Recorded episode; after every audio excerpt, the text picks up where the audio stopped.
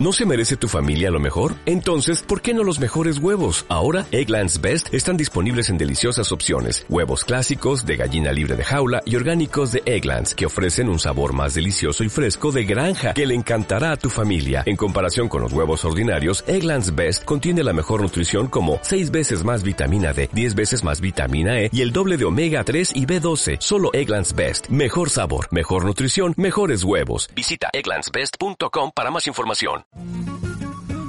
Infoandina presenta.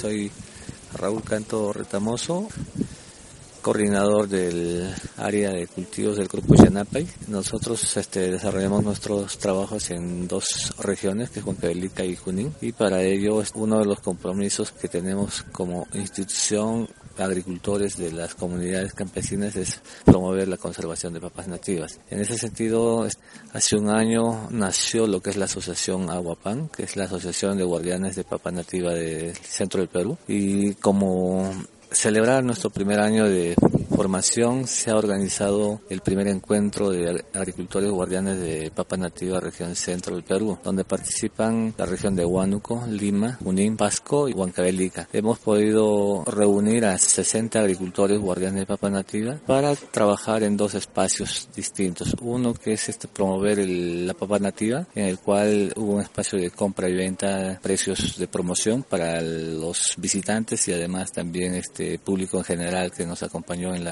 comunidad campesina de Quilcas, en Huancayo. el segundo espacio fue darles oportunidad a estos agricultores y agricultoras a manifestar los problemas que vienen encontrando en la conservación de la papa nativa. Hablamos de tres ejes temáticos.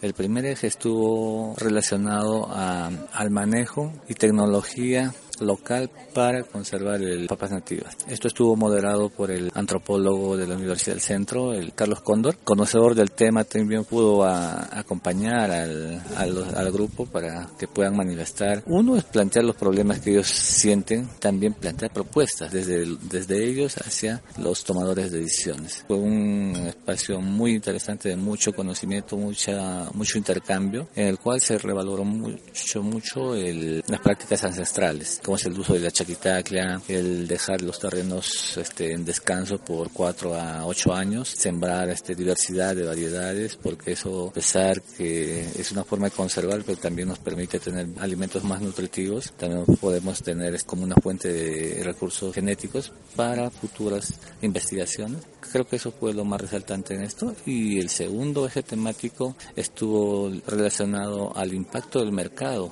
en la conservación de papas nativas. Se mencionó que en estos últimos años, si bien hay un impulso fuerte de hablar de papa nativa, pero que eso ha recaído en solamente unas 5 a 8 variedades nativas, ¿no? Entonces, este, todavía falta muchísimo por trabajar por el resto de variedades. Se, se habló que hay aproximadamente de 500 a 700 variedades entre estas cinco regiones, ¿no? Entonces, ¿qué se está haciendo por ello? Es muy poco. Entonces, llamaban la atención inclusive que pollerías de la ciudad de Huancayo estaban haciendo uso de papas importadas, ¿no? Y eso lo sentían ellos como una ofensa por el cual estamos hablando de regiones productoras de papa nativa y ofreciendo al consumidor papas este, mejoradas y importadas. Esto fue uno de, las, de los pedidos que por parte del gobierno de alguna manera auspicie o genere espacios donde los agricultores podrían vender esa diversidad de papas nativas. Uno de los agricultores de Quilcas mencionó que ya ellos con apoyo del Centro Internacional de la Papa, Yanapay y otras instituciones están haciendo unos pilotos de vender papas en Lima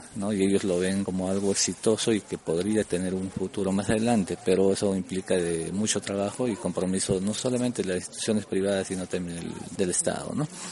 El tercer tema estuvo ligado más a cómo las mujeres están viendo la conservación de las papas. Entonces, el eje fue importancia de la papa nativa en la alimentación nutrición. Eh, resaltaron mucho las innovaciones que se están haciendo en el consumo de la papa nativa. Se habló de las bondades por el color de las papas, las amarillas, las moradas que, que ofrecen. Algunas son mejores para la alimentación, otras son más medicinales. Creo que se quedaron con la idea de que una forma de promover consumo diverso es también a través de causas. Hablaron de diferentes causas y a pesar que no son no es una tradición en estas comunidades, pero que en la medida que van participando en algunos otros eventos, van escuchando que es una de las formas de entrar a un mercado grande, ¿no? A través de papas de causa. Fue en la comunidad campesina de Quilcas, que está a 18 kilómetros de la ciudad de Huancayo, en el cual los que hicieron de anfitriones fue la comunidad campesina de Quilcas, y la Municipalidad Distrital de Quila, con el apoyo de